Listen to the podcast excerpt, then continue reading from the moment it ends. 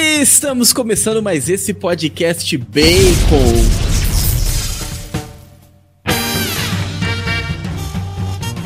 Tudo bem com você? Seja bem-vindo a mais um episódio do Bacon Podcast, o episódio 96 em breve. Nós vamos chegar aí no, no tão esperado episódio 100. O Bruno tá preparando aí um conteúdo excelente aí para esse episódio, né, Bruno? Então... Vou avisar o Bruno pra deixar, né? o meu nome é Lucas e junto comigo estão os irmãos Monzambani e a Fernanda. E aí, gente, tudo bem? No episódio 100 vai ter que ter até confete, né? vai ter que ter até confete. E também o Bruno. No episódio 100 a gente vai fazer um churrasco. O Lucas paga tudo e a gente Oh, come. excelente. Achei melhor que o confete. e nós estamos aí com uma lenda, né? Uma lenda nacional, né? Estamos aqui com um convidado mais do que especial e eu vou deixar para que ele se apresente. Caso você, meu caro ouvinte, não conheça, Alenagado, seja bem-vindo ao Bacon Podcast. É, pessoal, obrigado, obrigado pelo convite. É uma honra estar aqui, né? Já faz algum tempinho que eu descobri o, o Bacon Podcast através da Shockwave e assisti vários programas. Então foi um, uma grande honra né, quando, quando fui convidado. Então, obrigado mesmo, boa noite. Espero que seja um, eu possa contribuir com algum conhecimento aí nesse bate-papo. Poxa, a honra é nossa ter a sua uhum. presença aqui no nosso podcast, nosso humilde podcast, né? Mas já aproveitando que você falou da Shockwave, né, meu caro ouvinte, você pode ouvir o nosso podcast todas as terças-feiras às 18 horas na Rádio Shockwave, a rádio mais Red Pill do Brasil. Siga-nos nas nossas redes sociais, arroba BaconPodcastBR.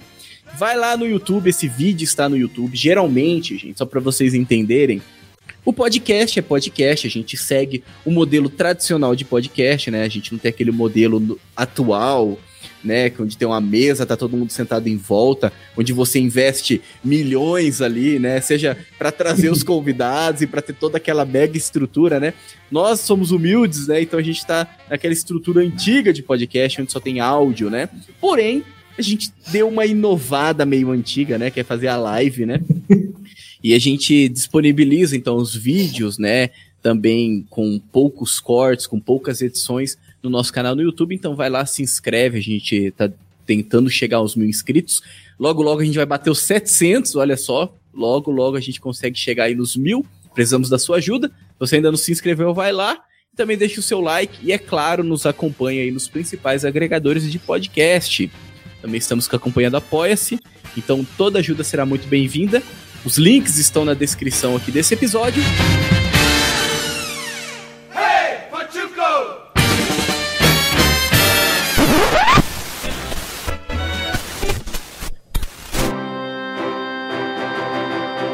Bacon Podcast.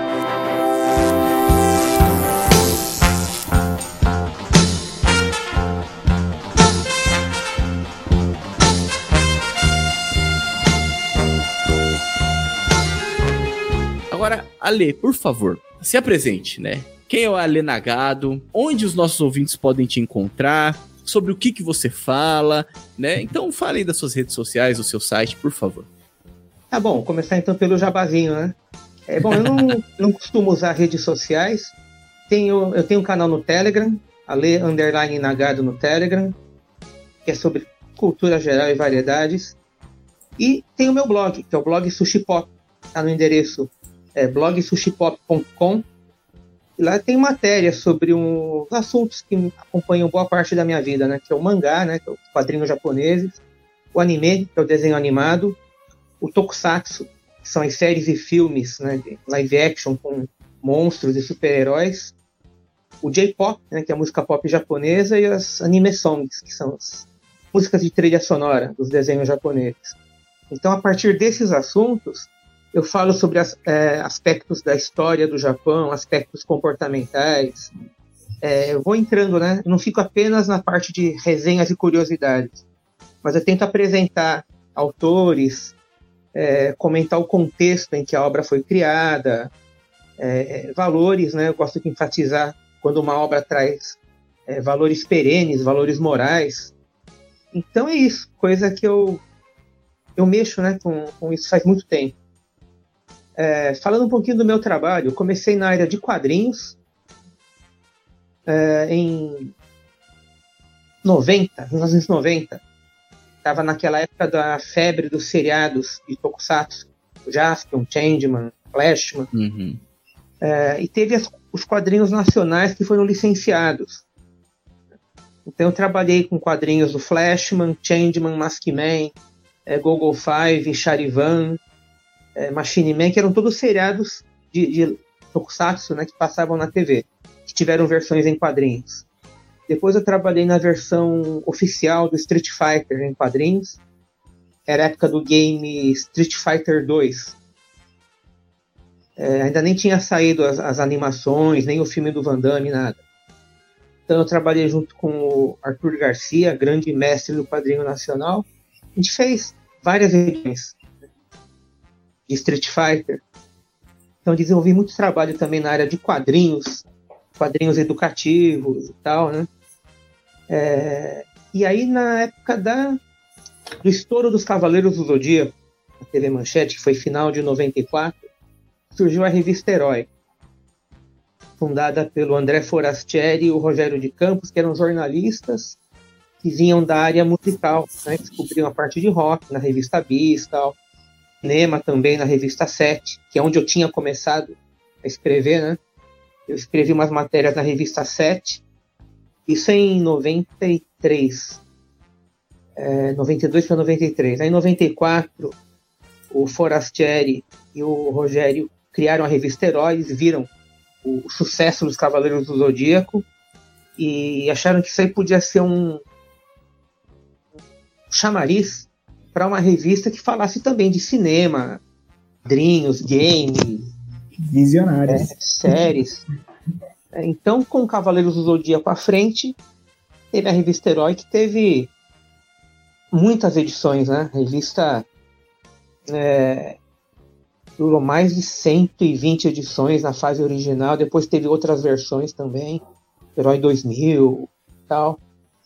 É, vendia muito, né? Pra vocês terem uma, uma dimensão, tinha edição que vendia mais de 300 mil exemplares. Teve uma edição que acho que era Cavaleiros do Filme, que bateu mais de meio milhão de revistinhas vendidas. Daquela, daquela edição apenas, né? Então lá na Herói é, tinha lá os especialistas, né? Pessoal que pesquisava e escrevia. O Marcelo Del Greco, que hoje em dia ele é editor de mangás na, na JBC, editora JBC, ele escrevia sobre Cavaleiros do Zodíaco. E eu praticamente pegava a maior parte das outras séries, né? Séries antigas, alguma coisa que passava na época também.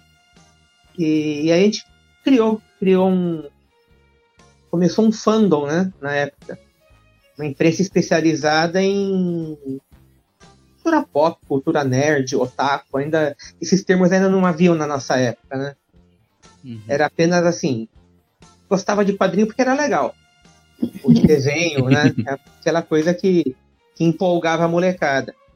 E lá a gente já mexia com nostalgia, né? Que era, aquilo era anos 90. E a gente falava às vezes de séries dos anos 70, coisa uhum. que a gente via quando era criança. Né? Eu sou de 71, né? o Marcelo também. O, o Forastiero é um pouco mais velho que a gente, acho que uns 5, 6 anos mais velho. Então a gente puxava muita nostalgia também. E puxava informação. Naquela época não tinha internet. A internet estava engatinhando nessa época, assim, em 96. Escado, né? 96. Então, revista importada. Era bem difícil. Tinha que falar com um colecionador, ficar ligando, percorrendo sebo. Era um trabalho de garimpo mesmo. Né? Hoje em dia, se abre a Wikipédia, é, tem muita coisa lá disponível. Né? Mas não tinha na época. Uhum. Ou coisas antigas, a gente tinha que ir atrás de fitas VHS com colecionadores. Coisinhas perdidas aqui e ali. Não. a vida de fã naquela época era bem complicado, né? Era tudo mato fechado, trabalho, né? Mas era um trabalho é. muito divertido também, né? Ah, sem dúvida. A parte de garimpo. eu encontrava alguns amigos no, no Centro Cultural Vergueiro, São Paulo. Sim. quando alguém aparecia com uma fita VHS, olha, tem um primo lá no Japão que gravou um episódio do. Sempre tinha isso. Do Dragon Ball. É, eu assisti tanto Dragon Ball que via do Japão, é. assim, um amigo meu que, que, que tinha um primo que trazia. Pois é. Vocês lembram que fitas VHS, para quem não é da época, né? Você tinha três velocidades de gravação. quanto mais rápida a gravação, você tinha, a fita rendia mais. Vamos supor, a fita VHS tinha duas horas, na velocidade SP. Se você gravasse com menor qualidade, durava quatro horas aquela mesma fita. EP, aquela fita de duas valia por seis horas. Só que quanto mais se aumentava a, o espaço, caía a qualidade. Então você começava a ver a imagem borrada, mas você não ligava. Você queria assistir. Eu prefiro uma fita que tem 10 episódios do Dragon Ball, tudo cheio de chuvisco no fundo, com som pulando, mas eu tô assistindo coisa nova. Então era muito, muito divertido aquela época, né? Muito e dava e aí... mais valor também, né? Porque agora você acha ah, fácil não dá tanto valor. Ah, agora você pode maratonar um streaming aí no fim de semana. Ah, não, eu vejo depois. Não, e agora Pô, você, fala, gente... você, assiste Dragon Ball e fala assim, nossa, que qualidade ruim, não sei o que lá, que negócio velho, quando você ouve o povo falar. Pois é, pois é.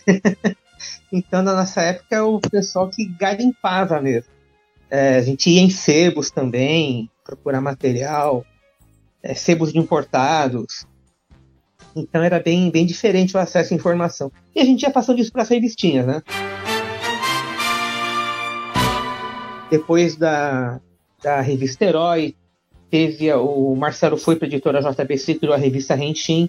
Ele me chamou para colaborar, eu colaborei lá durante um tempo. É, essa época, é, isso já em 2000, né? é, criaram o site Omelete, um conhecido meu editor JP Martins, que era ele traduzia os gibizinhos de super-heróis da editora Abril, os formatinhos. Ele, junto com mais alguns sócios, né, Érico Borgo tal, eles criaram, o Marcelo Forlani também, criaram o site Omelete, que era muito diferente do que é hoje, e eu escrevia lá. Né? E aí, enfim, tempo foi passando só para dar uma acelerada, chegamos aí hoje, né?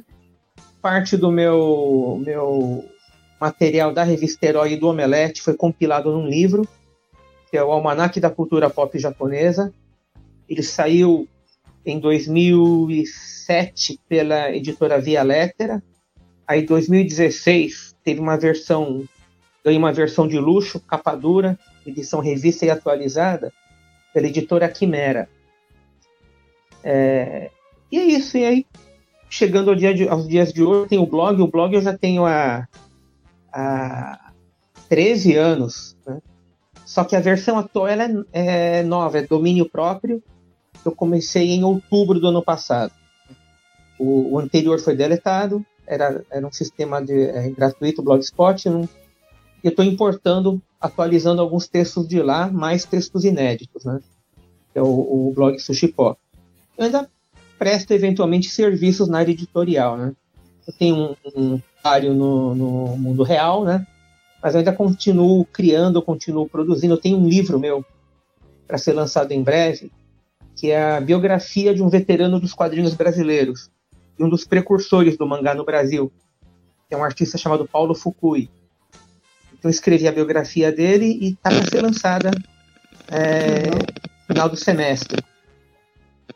Tem alguns, alguns pioneiros do mangá no Brasil, isso nos anos 60, tá? gente dos anos 60 está ganhando uma série de biografias em livro. Então, eu fui um autor convidado para fazer é, uma dessas biografias e eu estou trabalhando já em outra, também ligada à área de, de, de quadrinhos.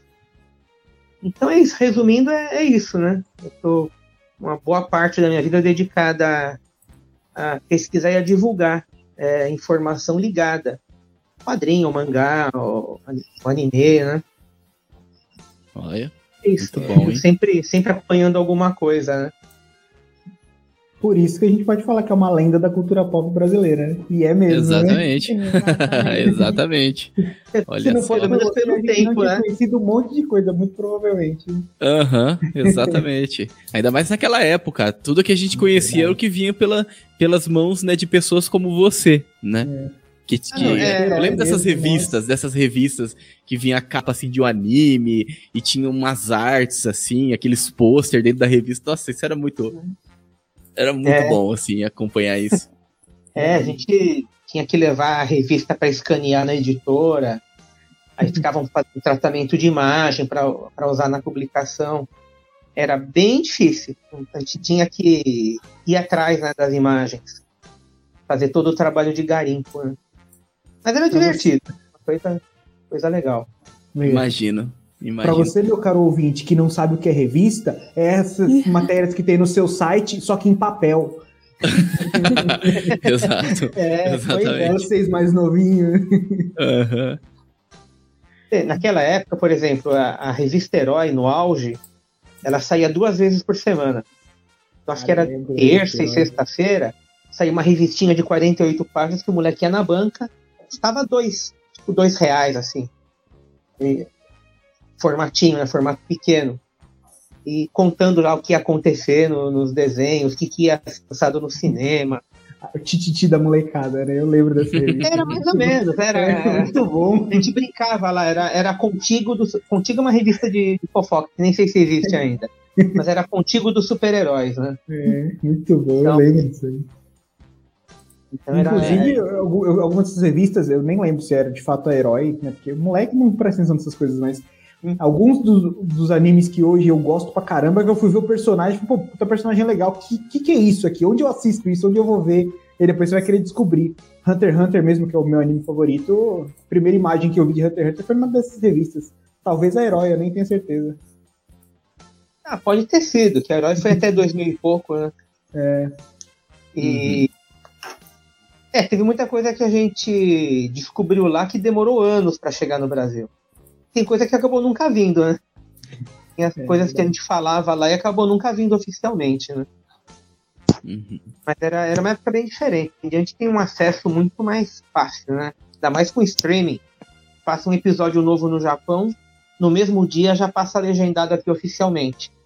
Uhum. Pela, pela, pela Crunchyroll. Pela Crunchyroll. Né? Crunchyroll, isso. Sim. Antigamente a gente tinha que esperar para ver o oficial, tinha que esperar uns 5 a 10 anos, né? Ah, o próprio Cavaleiro do Zodíaco. A série original, Verdade. acho que 86, chegou aqui em 94. Então é... E reprisou muito até liberar novos episódios também, né? Ah, sim, sim, sim. o pessoal ficava naquela ansiedade que ia ler sobre o assunto, ia comprar a revista que ia, ia dar spoiler, né? Que, que vinha por aí. Né? que ia acontecer. Mas a pessoa Antigamente o pessoal corria atrás de spoiler, hoje em dia o nego foge, né? É, hoje em dia o pessoal encerra a amizade por causa de spoiler. é, então. Acabou com a maior experiência da minha vida, né? E por aí vai. Mas assim, um pro... né? Uhum. Aproveitando que a gente tá falando aí da, da, da, desse momento aí da sua vida, do momento atual, né? É, eu queria também a sua opinião né, a gente já tá já no podcast, então, tá bom, gente? Meu caro ouvinte, a gente já, já deu aí, já, já entrou no podcast mesmo, tá bom?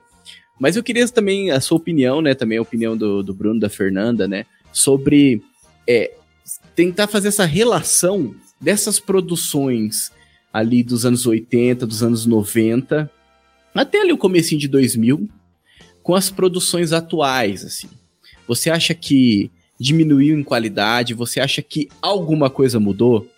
Claro, assim que eu já tô mandando a pergunta porque eu quero que você discorra sobre o assunto, né? Mas eu já imagino também a resposta. Tá, é, alguém quer começar? Cara, eu sem, sem problema, eu posso falar um pouquinho. Hum. Minha opinião, assim, bem. É, cara, em relação à velocidade dos animes, eu acho que é uma coisa que eu, eu percebi uma diferença muito grande. Porque antes a gente via animes que trabalhavam mais o diálogo, trabalhavam mais as passagens de, de cena, de transição, de, de, de, entre um acontecimento e outro, assim. É, eles trabalhavam muito mais essa dramaticidade. Hoje em dia é muito dinâmico, é tiro, porrada e bomba o tempo todo, com, com, com, com, efeitos, assim, visualmente, cara, é muito bonito. A gente pode falar até do Demon Slayer, assim, cara, é absurdamente bonito. Jujutsu Kaisen também, novo, absurdamente bonito. Só que ao mesmo tempo, por mais que eles sejam bons, eu gosto de tiro porrada de bomba pra caramba, moleque até hoje, né? tô, tô velho, mas sou moleque. É, mas assim, em relação a essa qualidade de diálogo, de transição, da mensagem que quer passar, isso eu sinto uma diferença bem grande. Isso eu que não entendo nada, né? Então eu senti uma, uma melhora muito grande visual, né? Na dinâmica, muito pra, dependendo do anime, dependendo da história que está sendo contada, é até bom ele ser mais rápido, e dependendo da história, dependendo do, do que você está querendo assistir, ele acaba não trazendo profundidade. A gente já falou isso também, né, em, em, outro podcast que a gente comentou sobre anime, mas eu concordo bastante com o Bruno. É, a questão visualmente melhorou e piorou. Assim, eu vejo que melhorou em alguns aspectos. Então, por exemplo, Demon Slayer. Ah, muito, muito, muito bonito os poderes. Muito bonito. E muito, muito, muito feio alguns personagens.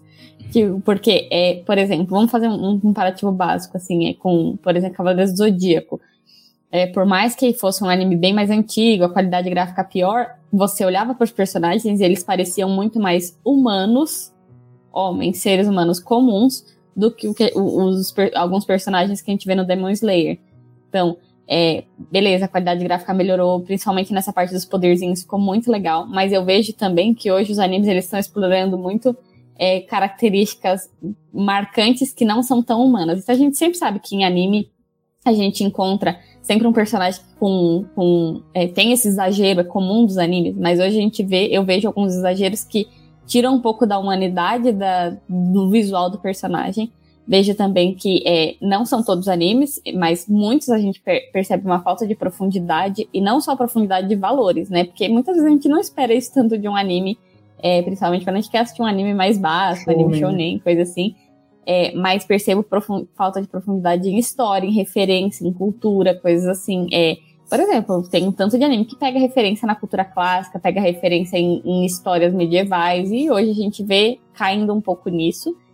É, mas tem um elemento que eu, como uma pessoa da, mais nova, né, da nova geração, gosto muito, que é, é mais rápido. então as coisas acontecem. Eu sou, eu confesso que eu sou a pessoa, apesar de estar aqui reclamando da falta de profundidade, eu sofro quando demora muito para acontecer alguma coisa. Três, quatro episódios para finalizar, para tomar uma tomada de decisão, para resolver uma luta é, eu já fico ansiosa, porque queria saber o que vai acontecer. Então eu gosto muito dessa dinâmica mais rápida, e hoje, quando eu pego pra assistir os animes mais antigos, eu sofro com isso. É até engraçado isso, porque a gente já, já comentou sobre isso, mas, por exemplo, a gente fala muito bem de Dragon Ball, a gente fala muito bem de Cavaleiro Zodíaco, a gente fala muito bem desses de desenhos, principalmente aí que marcaram a infância, né, e tudo mais. Na época, a gente via de uma forma, né, hoje se você pega para assistir, igual a Fernanda falou, parece que é diferente, né? Então, assim, a gente fala muito bem, meu caro ouvinte, mas você tem que ter muita paciência se você quiser assistir um Cavaleiros Zodíacos hoje, né? Porque eu já fiz essa experiência já de tentar reassistir algumas coisas ali, que eu tenho aquela memória afetiva nostálgica muito, né, um amor assim nostálgico muito grande, e eu não dei conta. Você começa a assistir, você não, não dá, não tem como. Porque naquele momento a nossa cabeça era de uma forma, a, nossa, a forma de absorver as informações era diferente, né? Tudo vinha muito lento, mas isso não incomodava, era muito diferente. Agora hoje, se você pega para assistir é, esses mesmos animes, essas mesmas produções, é, você quer colocar no 2.0. Você quer acelerar o negócio, porque é um diálogo de um episódio inteiro é um vilão que demora cinco episódios para você vencer. Ima imagina se você for assistir então a luta clássica do Goku contra o Freeza, onde o Freeza tem cinco transformações, entendeu? O negócio ele dura uma temporada inteira de um Jujutsu Kaisen atual, uma luta só do Dragon Ball, entendeu? Uhum. Tanto que naquela época eu acho que não tinha nem muito essa divisão de temporadas, né? Não, não Se você for pegar pra ver, tipo, uma temporada era tipo a primeira parte dos Cavaleiros do Zodíaco inteira até a saga do Santuário. É uma temporada, Sim. isso aí. É muito episódio, é muito episódio. Do Santuário acho que são 42 episódios, se eu não me engano. É muita coisa, assim. Por exemplo, Dragon Ball. Dragon Ball tem. A, a divisão é o Dragon Ball, que ele é criança, o Dragon Ball Z, depois o outro Dragon Ball Z que tem o, que tem o, o Majin Buu, que tem a transformação do Saiyajin 3 é, o, o, o, primeiro Z tem o Cell, tem o Freeza, o segundo Z tem o Majin Buu, e depois o GT, né? Enfim, e, e as outras coisas que estão sendo lançadas hoje aí, né? Então, se for ver, tipo, Dragon Ball, quatro temporadas, mas é um negócio que acompanhou a minha infância inteira, entendeu? Uhum. Então, assim, não existia essa divisão, isso foi criado foi criado hoje, né? Mas eu percebo muito, assim, essa questão, assim, da, do, da velocidade, e eu acho que por conta disso, talvez, hoje acaba pecando em profundidade porque não tem tempo de desenvolver, não tem tempo de, de mostrar os detalhes né, das coisas. Uh, sobre a, a, velocidade com que as coisas acontecem, uma vez eu vi um estudo sobre a capacidade de atenção das pessoas. Né?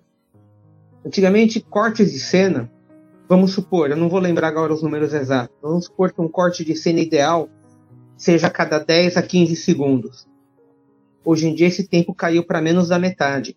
Nossa. Então, se os personagens estão conversando alguma coisa que importante, que tem que ser né, importantíssimo para o filme, tem que se variar bastante o, os enquadramentos, uhum. tem que mudar toda hora o foco de cena, porque senão a, o cara já vai olhar o celular. Assim, falando do, do público médio, né? Uhum. É, e eles fazem, é, principalmente Hollywood, fazem medições sobre o, a capacidade de atenção que o filme engaja nas pessoas isso aí acaba impactando tudo, né? É, a primeira mudança grande que a gente viu isso aí foi nos anos 80 com a linguagem do videoclipe. MTV, etc.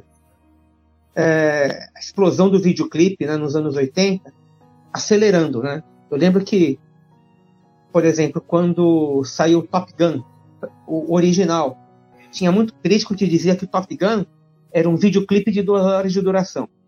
E tinha música e tomadas né, panorâmicas e tal, gente bonita e tal.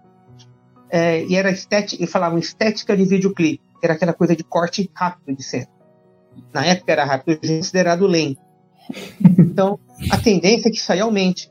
É mais ou menos como o volume de gravação das músicas de um artista profissional. Hoje em dia, em, o número de decibéis é muito maior do que as gravações dos anos 80, maior que dos anos 70, maior que dos 60, e por aí vai. Cada vez você precisa ouvir uma música mais alto para você é, curtir a música. Né? Então isso é um processo. Provavelmente se a gente for colocar uma gravação original dos anos 70 e uma atual, vai ter uma diferença grande de volume. Da mesma maneira, o, os cortes de cena. Tá? É, isso aí, em termos narrativos, realmente muda muita coisa. Você acaba tendo menos profundidade. Porém, é, quando você lida com uma narrativa longa, por exemplo, antigamente, isso antes dos anos 80, tá? Na minha época, o que era comum? As histórias serem contidas. Você tem um, uma série tem uma trama maior, os episódios são contidos. Como, por exemplo, um exemplo clássico de o Speed Racer. Tinha até episódios de arco duplo, arco triplo de histórias, mas geralmente a história começava e acabava no mesmo episódio. É, isso também não dá muita profundidade. Sim. Era, era chamado formato omnibus de narrativa, que aqui vem um termo assim para todos, né? No Japão, principalmente, começaram a adotar um formato de novela, que são os grandes arcos de história. Como Cavaleiros, lá, o arco do, uhum. da saga das Doze Casas, a, a saga dos Cavaleiros, é, Cavaleiros Marinhos, etc. São grandes. Então, dá para conseguir profundidade, tem cortes mais rápidos, né? É, isso aí tem até hoje, né? O que tem acontecido hoje, por exemplo, tirando uma coisa como, por exemplo, One Piece, que é aquela série uhum. ininterrupta quase. hoje o Japão eles trabalham, até por questão de, de custo e para vender a série para o exterior, em temporada curta, de 20, 20 e poucos episódios. 12, né? É, 12 é considerada meia temporada, né? 12 é a meia temporada. É, de qualquer forma, sempre foi múltiplo de 12 e 13, como uhum. as produtoras tratavam, né? A série tinha 13, 26, 39 ou 52 episódios. Então era meio que formatado assim. Hoje em dia, o formato de 12 ou 25 episódios é que acabou ficando. Então isso aí você é, cria uma série de limitações de novo. Você tem 25 episódios para contar um arco completo de história. Você tem que ter corte rápido, então tem que ter muita ação. Então você sacrifica mesmo muita profundidade. Isso aí realmente é, é, é, uma, é uma análise correta. Só que eu acho que tem alguns autores que, com essa limitação, eles conseguem é, colocar algumas mensagens é, principais. Talvez você não consiga trabalhar de maneira ideal todos os coadjuvantes, como se trabalhava antes, né? É, pegando aqui o exemplo de Demon Slayer, que é uma série que eu acompanho mais. Você trabalha muito bem o personagem principal, Tanjiro. Os demais acabam tendo um tratamento um pouco mais superficial, um pouco mais caricato. Mas aí é uma questão de, de sacrifício narrativo. A pessoa, é, o autor, no caso, ou quem faz o planejamento, tem, bom, eu preciso dar um foco que eu não vou conseguir trabalhar por igual a todo mundo. Dentro dessas limitações, é, é, tem coisas muito legais. O, o, o Damon Slayer costuma dizer que é uma história sobre redenção, sobre. É uma história cheia de valores, né? De proteger Sim. os mais fracos, de proteger a família. Né? Eu lembro que quando a série estourou, eu vi muitos canais, canais, blogs, assim, comentando. E Damon Slayer é uma incrível história sobre vingança. Não é uma história sobre vingança. É, manda ver, né? Claro, ele, ele quer pegar o, o, Zan, o principal, do, o criador do Zoni. Mas a maior preocupação dele é salvar vidas. É restaurar a humanidade Sim. da irmã. Toda hora, né? A família dele é, é chacinada no primeiro episódio. Eles são uma presença perene na série inteira. Uhum. Aliás, você assiste o longa ao trem, você fica devastado, né? Com a, é verdade. Com a participação. É. Nossa, é verdade. Então, Nossa, é que é. é mesmo nossa, é muito sofrido. É, sofrido. Na, na abertura da série, na primeira temporada, eles aparecem de relance na abertura com a Nezuko de costas, e aí a imagem dele fica embaçada e o cabelo dela assume aquela formação de, de demônio já. Uhum. Então tem tudo isso, né, da, da inocência perdida, da, da, de uma vida que ficou para trás, só que ele luta para que outras pessoas não tenham o destino que a família dele teve. E se vocês recordarem, tem é, episódios que tá o Oni morrendo e ele reza pelo Oni que está se desfazendo na frente dele. Ele não guarda ódio ou rancor. Ele cumpre a missão e se ele não exterminar aquela criatura, outros inocentes vão, vão perecer. Então ele tem um sentido de perdão, um, um desprendimento. Ele não, ele não age por vingança. Ele age para proteger os mais fracos para é, restaurar a humanidade da irmã. Descompaixão então, assim, até com os Onis, né? Exato. É, então, ele. É, esse recado da série é muito bem dado. Tem agora a série que está passando, Spy Family, que é tudo a ver com família. Né? Um espião que precisa Aprender criar uma família. família de fachada, criar uma família de fachada, encontra uma maluca que precisa de um marido de fachada e ele adota uma criança. Só que você vai percebendo ao longo dos episódios que ele vai fazendo coisas que ele que um pai faria. Quando ele quer impedir que a esposa entre em encrenca, quando ele, ele fica profundamente ofendido, furioso quando fazem a, a, a menininha chorar. Sim. Então os personagens vão se eles entram por interesse, é uma família disfuncional, forjada por interesse. Só que eles vão ali despertando um, um, um sentimento muito genuíno. E, aliás, eu vi gente criticando a série na, na, na, internet, dizendo que é uma exaltação exagerada à família. Isso é positivo, né? É, é, não, é positivo. E se lembrar que a série é feita no Japão para o público japonês majoritariamente, faz mais sentido ainda, porque o Japão tem um problema de queda de natalidade. Sim. Sim. Eles não, não é, é, não estão conseguindo incentivar as pessoas a terem filhos. Então muita gente brinca, é, muito otaku vai querer ter filho depois de assistir Pai Family. O Peruno vai ver a ideia com mais simpatia. Ó, oh, a família pode ser legal. Toma. É, é, tem uma série que não passou aqui, na verdade eu só li sobre, né? Tem o. Não sei se vocês conhecem, Cells at Work. Que é a história do, do glóbulos vermelhos, glóbulos brancos humanizados. Parece funcionamento do corpo humano, né? Só que os personagens são humanizados. Os glóbulos brancos, glóbulos vermelhos e tal. Não, não conheço. Eles lançaram. É, Cells at Work. Tem no, no Crunchyroll. É interessante, é interessante. Ele trata o sistema sanguíneo, imunológico, como se fossem pessoas, né? trabalhando numa grande fábrica, e a fábrica é o corpo humano. Uhum. É, essa é a ideia. Só que levado muito a sério, né? Porque quando. Porque é violento. Os glóbulos entram em ação quando tem um organismo agressor, um vírus, por exemplo. Então as lutas são. É, muito bom. Da hora. E aí, saiu uma versão desse anime, uns três anos atrás, eu acho dois, que é chamado Cells at Work Baby. Que baseia-se na ideia de que, desde a concepção, é um organismo vivo. Então, Eu da toda, todo o trabalho, é, os glóbulos correndo para lá e para cá, manter, porque a partir da concepção é um ser vivo, como qualquer outro. Isso no Japão, que é um país onde o aborto é permitido em qualquer época. Caramba, né? Que legal. É. Então, é, esse mangá, ele trabalhou em cima dessa ideia, que desde a concepção é um ser vivo, com todas a, a, a- aquela correria, vai correndo, ah, estamos, o organismo está crescendo, né? A fábrica não pode parar, aqui tem, tem que acelerar.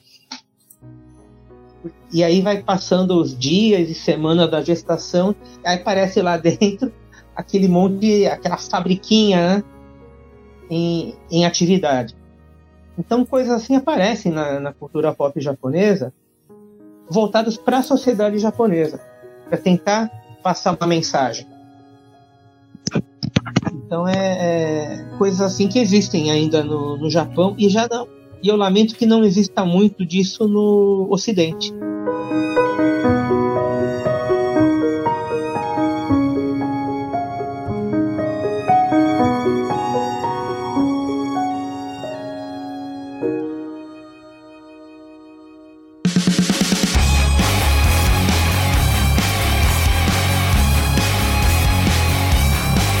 E é justamente sobre isso que eu quero também. é Um outro questionamento que eu quero colocar aqui, né? Você Também entrou. um. É, então, sobre esse assunto, né, de, de, de- essa, essas, esses animes que são lançados no Oriente, a forma que a gente vê aqui no Ocidente, é, enfim. E eu percebo que a gente enxerga, né, muitos desses animes, para nós, são muito conservadores, né, no caso. São animes, assim, que eles exaltam os valores tradicionais, né, e, assim, não sei se isso é proposital ou não, enfim, você colocou ali também a questão da natalidade e tudo mais, né? Mas é uma coisa que eu acho muito interessante na cultura japonesa, né? Falando assim, porque também tem muita loucura na cultura japonesa, não dá pra falar, dá pra- não tô falando de todos É. os animes, não tô falando É, de todas coisa as coisas da cultura. É uma coisa importante que se diga é que o Japão ele não é um país é, com uma cultura cristã nem uma Uhum. cultura judaica. O, o que se entende por conservadorismo no Ocidente é diferente do que existe no Japão. Uhum. Então são outros paradigmas, né? São outros Mas- mas- paradigmas. Aham, É justamente isso, porque eu percebo que nem tudo é intencional, mas pra nós soa como algo assim que exalta os valores tradicionais. Tanto que aqui no Bacon a gente fala muito de anime, é, a gente faz muitas comparações é, do Oriente com o Ocidente nesse sentido, falando que, tipo, caramba, aqui a gente não consegue produzir coisas que transmitem valores da mesma forma que o Japão, que o Oriente consegue, sabe? Uhum. Então é essa bola mesmo que eu queria levantar, né? Justamente sobre isso. É, que, que do Oriente vem muito mais valor quando eu falo sobre produções é, de animes do que do próprio Ocidente. É. Eu queria até pegar um gancho, Lucas, dessa sua pergunta para remendar a minha, porque é muito parecida. Porque no sentido de até por que, que o, o que o Oriente produz, apesar da cultura ser tão diferente, atrai tanto o pessoal do Ocidente? Isso é uma dúvida, isso é, é um negócio que eu fico me perguntando. Você acha que dá para casar essas duas coisas, né? Na, nisso que você falou com, com a minha dúvida também. Assim, tem, tem quer dizer, o comportamento médio do povo japonês é muito diferente do povo brasileiro. O povo japonês ele tem uma série de etiquetas, uma série de condutas, é, uma, é um povo diria muito mais contido, outros diriam travado, né, do que o, o brasileiro que é mais desbocado, é mais é, caloroso, é mais. Então, é, já me perguntaram muitas vezes, né? Tem uma coisa, né? Os desenhos japonesas, as produções japonesas, elas são muito emotivas. Mas o povo japonês não é. Em público, Hum. pelo menos. Uhum. É, o efeito para eles é um efeito de catarse. Quando, por exemplo, é, uma, um mangá super violento é, é catarse, né? Ver aquilo, né? O, o anime ou filme, né? Até, por exemplo, séries tokusatsu infantis. O Power Rangers, que é o similar americanizado, não tem um décimo da violência do original japonês. Que mostra pessoas sangrando e morrendo, né? Adoidado. Isso aí nunca foi, nunca foi tabu em séries japonesas, né? Personagem sangrar e morrer. Então eles têm, têm uma, uma, uma visão diferente. Mas eu diria que tem esse fator, fator de catarse, de descarregar, né? A, que ela, aliás, eu já vi entrevista sobre isso, de que um, a, a vida social é muito rígida, as regras de etiqueta, a exigência na escola. A escola é período integral para todo mundo. É, a exigência no trabalho, tudo é muito rígido. Tudo é muito rígido. E a válvula de escape é o mangá, é o anime, o videogame, o, o cinema, né? acaba sendo uma, uma válvula de escape. É. Então, o, o brasileiro, talvez ele se é, encontre uma identificação no jeito mais espontâneo dos personagens para o japonês não é uma coisa que eles alme almejam, né? Ah, se minha vida fosse assim. Ou se eu fosse corajoso desse jeito, ou se eu pudesse pensar fora da caixinha desse jeito. Então é por catarse. É, são, são motivações diferentes, né? Claro, simplificando meio por alto isso aí. Mas acredito que tenha muito peso, sim. O que, o que para o japonês é catarse, para o brasileiro tem uma identificação não é um espelho, é uma. Uma aliás, não é uma inspiração, é mais um, um sentimento de se identificar mesmo. Né? Tanto que há um tempo atrás teve correu o boato de que o Luffy do, do One Piece seria brasileiro. Hum. Eu, eu vi sobre isso. O autor falou algo parecido. Ele falou que se inspirou em brasileiros para escrever né, que que de fato ele pensou numa visão meio brasileira. Ele respondeu isso, não sei se de fato ele pensou mesmo ou ele viu que agradava o público e aí ele falou. É, realmente ele... eu não sei. Mas eu, uma coisa que eu acho legal comentar é que de todos os povos, né, todos os países do mundo civilizado, o país que tem a, a melhor visão sobre o Brasil é o Japão. Legal. O, o, o, o país que mais respeita por quê? Em parte por causa do Ayrton Senna, que era um modelo de excelência. É, vários jogadores de futebol brasileiros fizeram uma carreira boa lá, não só o Zico, mas também outros, né? É, menos conhecidos fizeram boas carreiras lá no Japão, sempre sendo muito elogiados. Lá no Japão eles adoram bossa nova, por exemplo. Sim. eu cheguei a conversar com japoneses no Japão e um guarda, um guarda de uma estação de trem, disse para mim que adorava ouvir bossa nova. E só uma observação, des desculpa te cortar. Inclusive tem uma série que eu assisti que eu acho que o Bruno, não sei se ele terminou, que é Tokyo Vice. É uma série nova que mostra o Japão e fica tocando bossa nova o tempo todo. é, até engraçado. Você tá lá, tipo, tá no barzinho e tá tocando bossa nova, assim. Tipo, eu reparei também, falei que esquisito. Passa no Japão e tá tocando bossa nova. É... Tem muito, muitos artistas japoneses que são inspirados em bossa nova. Só que aí eles, né, eles é, absorvem e usam com, com um jeito próprio, né? Um jeito próprio. Eu diria que a bossa nova japonesa ela é mais bem mais melódica. a comunidade do Japão, a comunidade brasileira no Japão também é bem grande, né? É grande, é grande. É uma das maiores que tem. Na verdade, deixa eu ver, já chegou a 200, mais de 200 mil. Hoje em é. dia não. Né? Hoje em dia já diminuiu bastante. Mas foi muito, teve muita gente. A manhã do Japão, 200 mil é muito. Caraca. Não, mas a população lá é 100 milhões, né? É, então. 200, 200 mil só de brasileiro é muita coisa. É, não, eu, eu lembro porque um cliente meu falou que, tipo, é, é muito, assim, não, não que seja assim tão fácil assim, mas ele falou que uma das coisas mais fáceis quando você encontra estrangeiro lá é ele ser brasileiro, porque é uma das maiores comunidades no Japão é de brasileiro, e aí eles, povo sempre se reconhece. É muito engraçado. Sim, não, é verdade, é verdade. A gente, quando eu estive no Japão, gente, meu grupo topou com brasileiros, assim. Estranho. realmente, tem, tem, tem bastante, e no geral, eles têm uma impressão boa na verdade, muito japonês é pensar que aqui se ouve bossa nova, assim, nas esquinas, né? Tadinho. Tem mais que a gente de bossa nova, é. então. Sim. Tem, tem sessão de bossa nova em loja de CD no Japão. Caramba. Aliás, o japonês compra CD até hoje, né? o streaming não pegou tanto lá, porque o japonês gosta de colecionar. Ah. Então, ainda, ainda se coleciona muito CD, DVD se vende muito lá. Mas então, eu estava falando sobre a, a, essas diferenças aí culturais e por que, tantos valores entram. Eu diria que no Japão também tem a, a lacração e também tem a militância.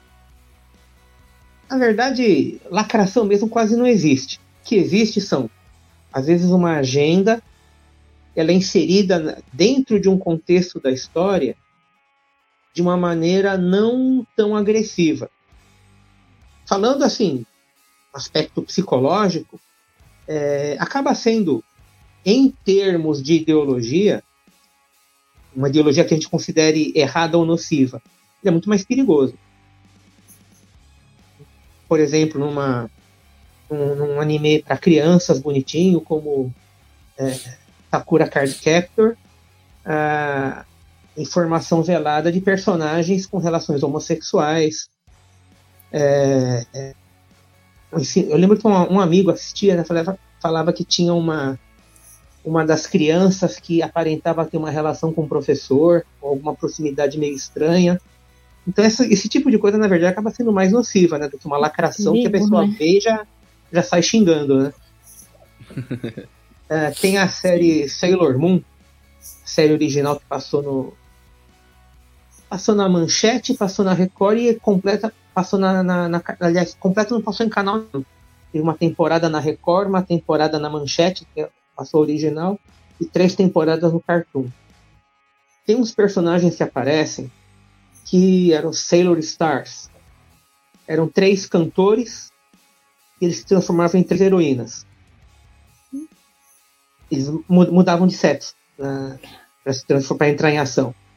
Só que isso aí não tinha no original. No, original eram três heroínas que se disfarçavam de homens, só que elas nunca deixavam de ser. estavam agindo disfarçadas para fugir de um inimigo que perseguia. Quando foi feita a versão em animação, fizeram essa coisa assim de imagem que eles, entre aspas, mudavam de gênero, como o poder deles. E só que isso não estava na intenção original. A autora brigou com a editora, com a produtora, né? Porque foi feito meio que a revelia dela. Então tem coisas assim, tem militâncias, tem. Só que também tem para todos os lados, né? Um outro um exemplo bacana de valor positivo sendo colocado tem uma série que passou uns anos atrás, dois anos atrás, é Ultraman Z, série Tokusatsu, né, da franquia do Ultraman, é um super antigo que é feito até hoje. Né? Aí tem uma, uma personagem que é piloto de robô gigante e tal, que ela é forte, ela é decidida, é... seria uma mulher empoderada. Ela que ninguém manda nela, ela vai, chega, resolve e toda hora ela tira de ferro com o herói, que é o cara que se transforma secretamente no Ultraman. E toda hora ganha dele no braço de ferro. Aí eu, pô, esse cara é um banana, pô, não sei o que, não sei o que. No final da série, é... ele vence ela no braço de ferro num momento crucial lá que ela estava dominada por um vilão tal. E aí ela entra em flashback. Ela, como criança, treinando luta, treinando artes marciais com o pai. E o pai vira ela e fala assim: Filha, jamais se case com um homem mais fraco do que você. Aí fez sentido o que fez a série inteira. Né? A série inteira, ela. É, você vai, pô, mas ela gosta, não gosta, mas tá toda hora humilhando ele. Não, porque ela queria que ele vencesse ela. Tanto que quando ele vence, ela começa a chorar. E aí aparece esse. Então, assim, um soco no estômago. de quem tava achando que, olha, uma empoderada, né? Não precisa de homem nenhum. Ela só queria um homem, né? Oi? Ela só queria o homem, né? Não, ela queria aquele, né? Ela, É. só ela queria que ele, ela só ia se declarar ou tal, se ele conseguisse vencer ela. Por isso que ela toda hora desafiava. Então tem coisa, tem muitas séries que vão embutindo mensagens sobre valor. Ah, e esse personagem, o herói, ele é filho de um bombeiro que morreu em ação. Ele dizia aqui: você deve proteger os mais fracos. Que é uma mensagem também do Demon Slayer, o Trem Infinito. Quando o Rengoku lá, ele lembra da mãe, a mãe fala: Você sabe por que você nasceu tão forte? Para proteger os mais. Essa missão divina, sua missão divina é proteger os mais fracos. Então é. Isso aí tem muito. Isso aí. Às vezes até uma obra pode, às vezes, ter uma mensagem que a gente vai considerar que é, vai contra nossos valores. Você não vai encontrar nenhum, nenhuma produção japonesa que critique meritocracia. Isso aí é, é marcante demais. Seja o personagem que quer ser o melhor cozinheiro do Japão, o melhor jogador de tênis, o melhor lutador de karatê, é, ele vai ter alguma coisa, né? E, de- um objetivo, né? E ele vai ralar muito, vai ser derrotado, vai perder muitas vezes até conseguir. Isso é meritocracia. O pessoal critica muito que falta, tá faltando em filmes da Marvel. O herói treina, treina, treina. A heroína chega, ah, eu sou mulher, já vim pronto. é meio assim. Às vezes o herói nem pessoal- treina tanto, né? Mas é uma bronca que muita gente. Eu não vi a última trilogia do Star Wars, mas muita gente eu vi Nossa. reclamando. Nossa, não, não perca seu tempo. Gritante, gritante isso aí. Nasceu pronta já, nasceu mestre É. Jedi. É. Então, quer dizer, não tem a jornada do herói. Não. É uma Uhum. coisa muito diminuída. E, no, e pro japonês, sem mérito não há vitória. Tem até, o- falando de novo do Demon Slayer, a cena, uma cena que aparece o treinamento do Zenitsu. Que eu tenho o lance que ele só, sai, só domina uma técnica especial. E aparece lá o mestre dele falando: tudo bem você dominar somente uma técnica, mas seja o melhor nessa técnica. Então, novamente, mérito. A- a- não- você não vai encontrar nenhuma obra japonesa que se oponha a isso. Ao, ao E- personagem mérito, né? E é interessante que muitas vezes eles opõem o, o cara que nasce com talento com o cara que, que conquista através do mérito, né? Então, muitas das obras eles colocam esse tipo de coisa. É, Sim, então, sim. o Dragon Ball, o Goku tá sempre treinando muito, apesar de ter nascido né, com talento, ele sempre tá treinando muito, mesmo assim.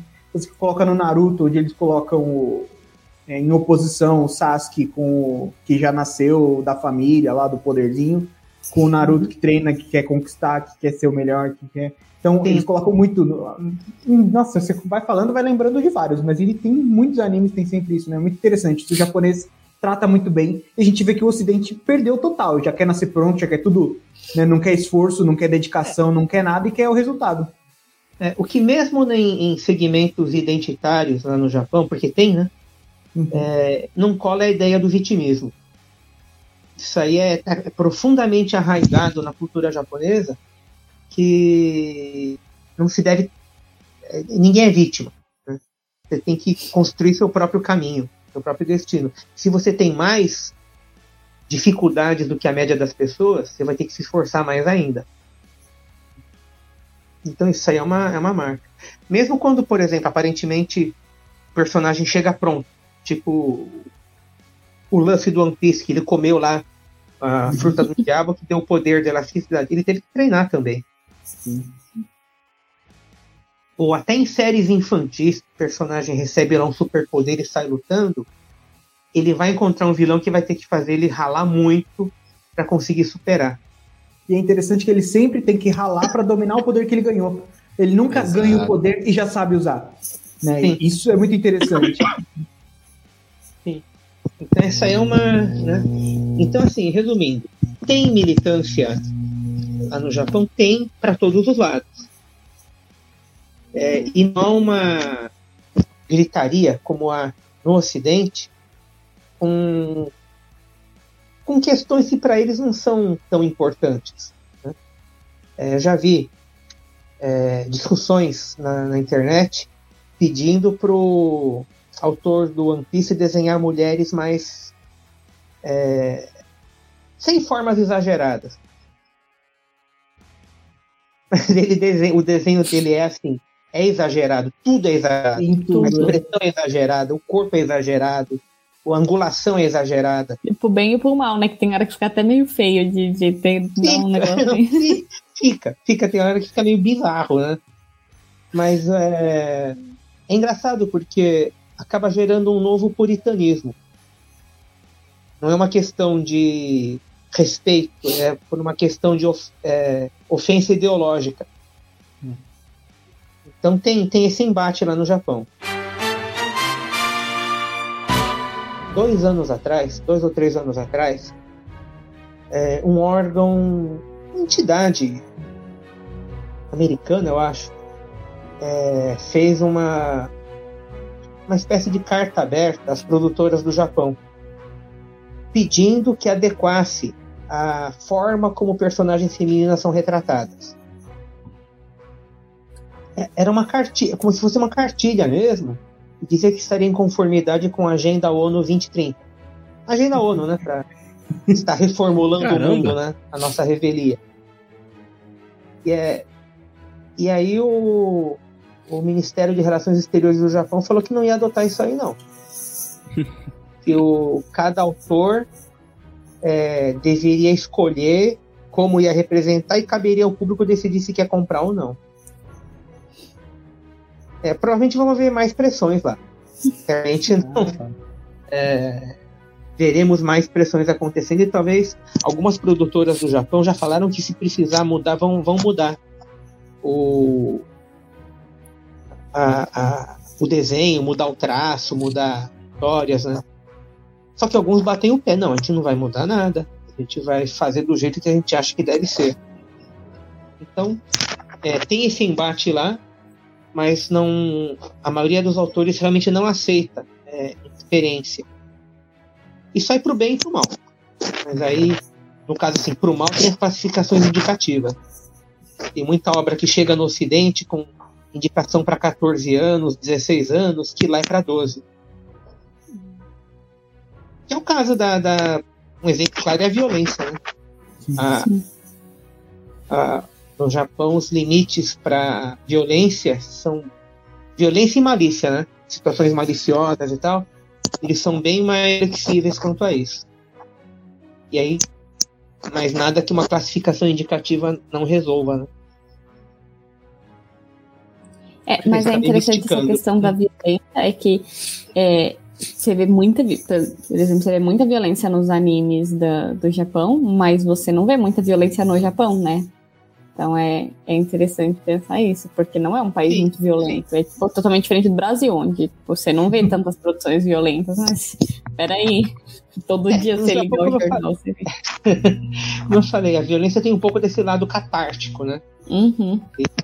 Pessoa tem a vida tão presa, controlada rigidamente, e aí extravasa com, com entretenimento. Mas tem um outro fator também, o diferente do, por exemplo, modelo né, cultural para o Ocidente são os Estados Unidos.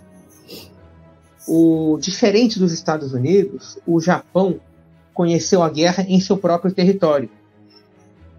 Então, por exemplo, Osamu Tezuka, que é o, seria o precursor do moderno mangá, né, fez Astro Boy, Princesa e o Cavaleiro, tal. É, ele presenciou cidades bombardeadas quando era criança, Nossa. quando era jovem. Aliás, ele era jovem. Então ele viu resultados de bombardeios em vilas, em cidades. Ele foi estudante de medicina. Então, na hora de retratar uma guerra, os autores japoneses eles não são, não é como tinha aquele desenho lá o G.I. Joe, Comandos em Ação. Toda hora que um avião explodia, aparecia o piloto pulando de paraquedas. Não morria ninguém. Todo mundo atirando de metralhadora dos dois lados, nunca morria ninguém. Nem se feria. então é, é, é diferente. Você pega muitos desenhos japoneses de robôs gigantes, Mazinger, tem, é, acho que tá na Netflix, a série dos anos 70. Morre gente adoidado. Quando lá o invasor espacial vai bombardear uma cidade, é, tá lá a escolinha cheia de criança, pai a bomba, vai. Todo mundo vira poeira.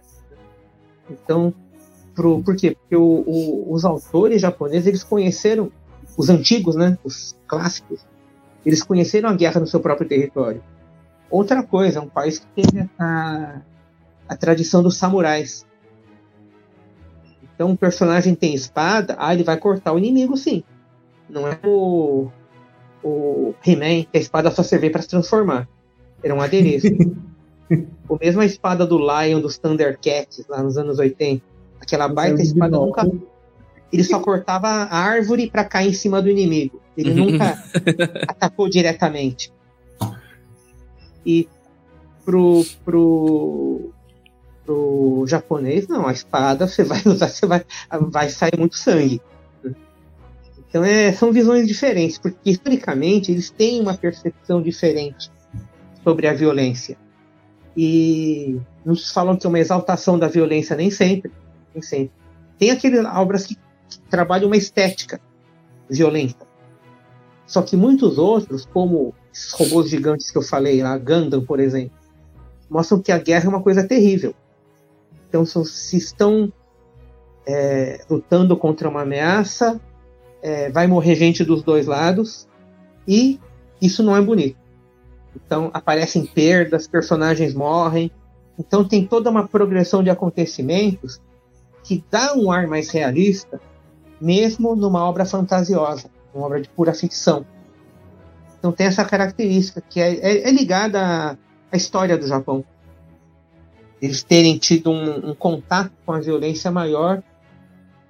E, e, assim, a violência com consequência, né? A violência gera uma consequência. Que uma coisa que não fica clara em muitas produções americanas infantis. E a, a violência não, não pega nada, né? Não, não dá nada. Ninguém, ninguém se machuca, é tudo de mentirinha. E para o japonês sempre foi importante marcar essa, essa diferença. Que a violência tem consequência. Então é muita, muitas diferenças culturais.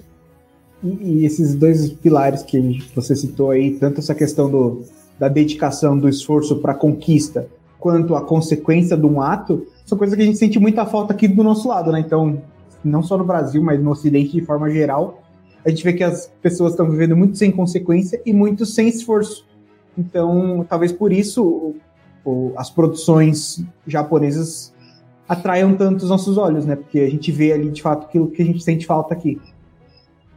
É, é por exemplo, acaba sendo um, um modelo para a pessoa se espelhar. Exato. Um modelo, né, mais ou menos como as histórias antigas, né, que se contavam para, para, para crianças de era, eras passadas. No caso, o cinema, a TV, eles são, formam a mitologia moderna. É, no lugar dos heróis gregos, por exemplo, você tem Star Wars, os heróis Marvel, Dragon Ball, Cavaleiros do Zodíaco. É, falando um pouco assim da minha, da minha geração. Né? É, eu assistia muito um desenho chamado Savamu Demolidor, que era um lutador de. É, era chamado é, chutebox, que é o kickbox. Kickbox. O boxe onde se pode usar os pés, né? vindo da Tailândia. E o, o, o, personagem ele treinava muito, e sangrava e sofria pra caramba para conquistar o objetivo. E o lance interessante da história, né? Era um lutador de karatê que foi levou uma surra de um lutador tailandês de, de chutebox. Ele resolveu aprender outro esporte.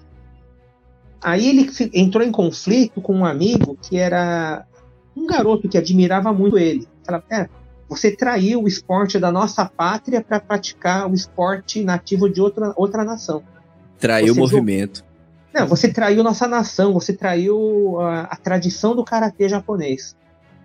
Aí, a certa altura, ele vira e fala assim: Olha, mas eu só mudei de esporte, eu não mudei de pensamento. Toda a disciplina que eu aprendi no karatê, eu levei para o chutebox. Foi essa filosofia de treinamento que eu levei para lá. Depois ele se tornou campeão e aí os tailandeses faziam fila para desafiar ele. Então essa série teve, você construiu-se esse clima, né? Uhum. E aí quando ele confrontou, ele falou, mas toda essa disciplina eu consegui no karatê e eu nunca neguei isso. Eu levei a disciplina do karatê para outro esporte. E é quando eles se reconciliam, né? Eles se reconciliam. Aquela ideia de traidor da, da, da causa, o traidor da pátria, ganha um outro patamar. Ele está levando os ensinamentos da, da, tradicionais para uma outra esfera, para um outro povo. Então é. Eu achava bacana, achava o máximo. Aliás, isso aí eu assistia com meu avô, né? Meu avô, que é, é, foi um imigrante japonês, ele adorava esse desenho. Que legal. E comentava, nossa, é, parece um, um filme. Ele fala, parece um filme. Porque tinha um roteiro, né? Tinha um desenvolvimento de personagens, tinha uma filosofia, né?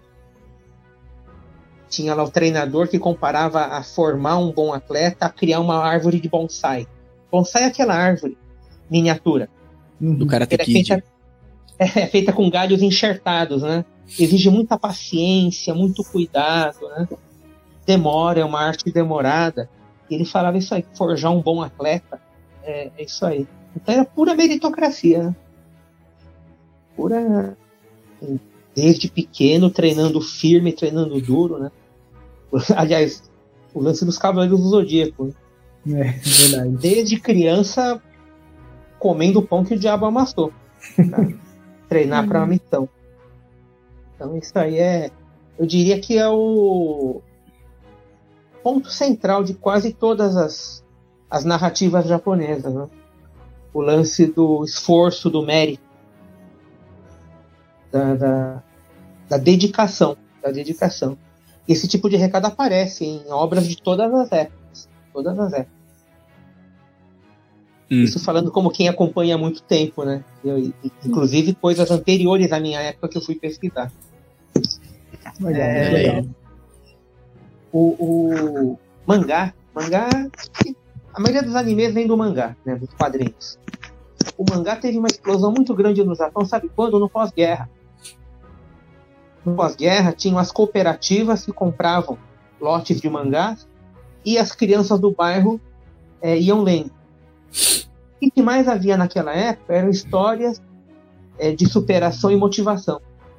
E toda uma geração de crianças que havia sobrevivido à, à, à guerra é, encontrou no mangá modelos, encontrou é, inspiração, encontrou narrativa que é, inspiravam elas a, a se deixar bater, a lidar com a tristeza, né? narrativas para crianças, né? Trabalhando isso aí no cenário do pós-guerra. Então isso aí acabou ficando no DNA do mangá. Se estendendo por todas as, todas as esferas né, do, do entretenimento japonês. Até nos games, por exemplo, né? Lembrar o Ryu, a motivação dele de ser o melhor lutador do mundo, buscar desafios para as habilidades. Né?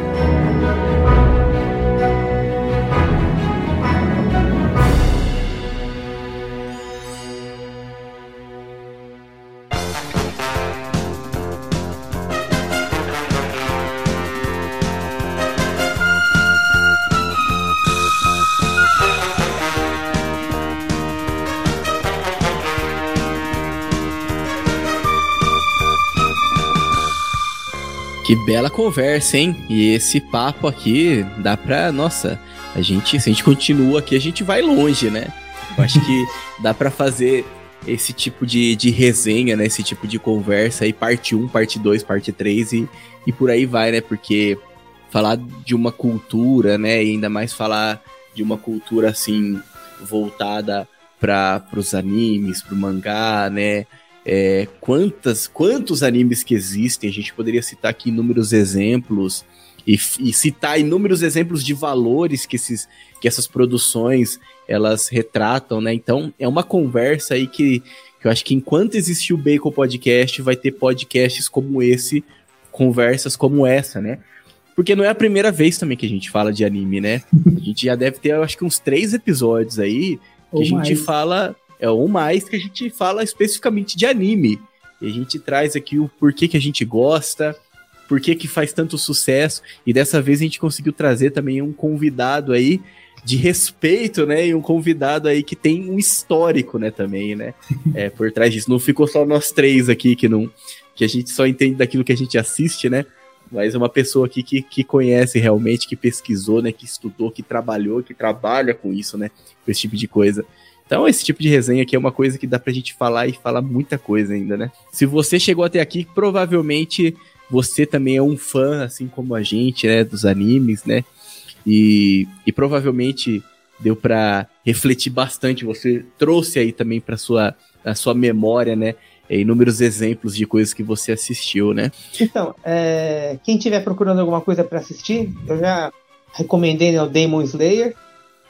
É, curtinho, temporada de 25, a segunda temporada acho que são 11 ou 12 capítulos. É, o Spy Family que está rolando agora. Tem outras obras bacanas, né? Tem o, eu vi o Grand Blue Fantasy, a primeira temporada, a segunda temporada vale a pena realmente, é estragado. Mas a primeira é bem interessante.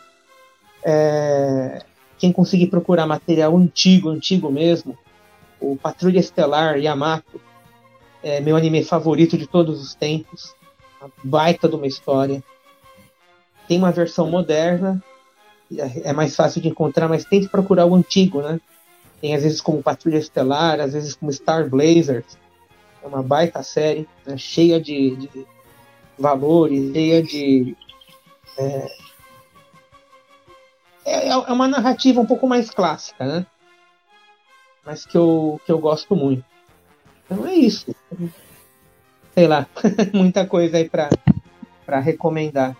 Sim, Mas eu com certeza. convido todo mundo a dar uma olhada no meu blog, sushipop, blog sushipop.com, porque lá tem tanta resenhas, matérias com, sobre produções antigas, quanto coisas contemporâneas. Então lá dá, uhum. dá pra pesquisar bastante coisa. E é importante, né? Você deixou aí suas indicações, eu também reforço, né?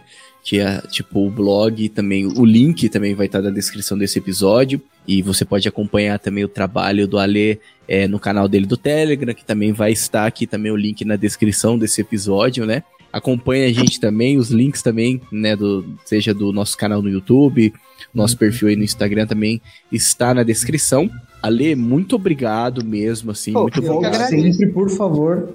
Volte é. sempre, por favor, exatamente. Tem mais um tanto de coisa que dá pra gente falar, é, hein? A gente começou a aprender, é. ensina mais. Isso aqui foi uma introdução, isso aqui foi uma introdução. E sempre a gente vai, pode ter certeza que a gente vai chamar bastante. Espero que você consiga participar aí várias outras é. vezes com a gente aqui, viu? Muito obrigado mesmo, assim, pela, pela aula, por compartilhar também a sua história, né? Todo esse conteúdo aí que foi compartilhado. Legal, Seja sempre obrigado, obrigado, obrigado mesmo. Até uma, até uma próxima, então. Chamando, virei com certeza. Legal. Obrigado aí, Deus abençoe todos vocês. Amém. Amém. É isso aí. Você que nos acompanha até esse momento, né? Agradeço a sua atenção. Espero que você tenha gostado, né? Então compartilhe esse episódio aí com seus amigos, com a galera que gosta de anime, com seus amigos otakus aí também, que curtem um pouco aí sobre um pouco aí da cultura pop japonesa, né? Compartilha com esse pessoal. É, a gente sempre busca trazer aqui um conteúdo diferente. A gente fala de cultura pop, mas a gente fala de uma cultura pop de uma forma diferente, né? Uma forma que o Bacon Podcast sabe fazer, né? A gente busca transmitir então esses valores, né? Aquilo que realmente vale a pena, essa substância, né? Como, eu, como a gente fala, o Bacon Podcast busca trazer substância. Não é um alimento vegano, não é um alimento que vai te deixar fraco, é um alimento que vai te fortalecer, né? Então agradeço você que nos acompanha até esse momento. Fique com Deus e que a força do bacon esteja com você.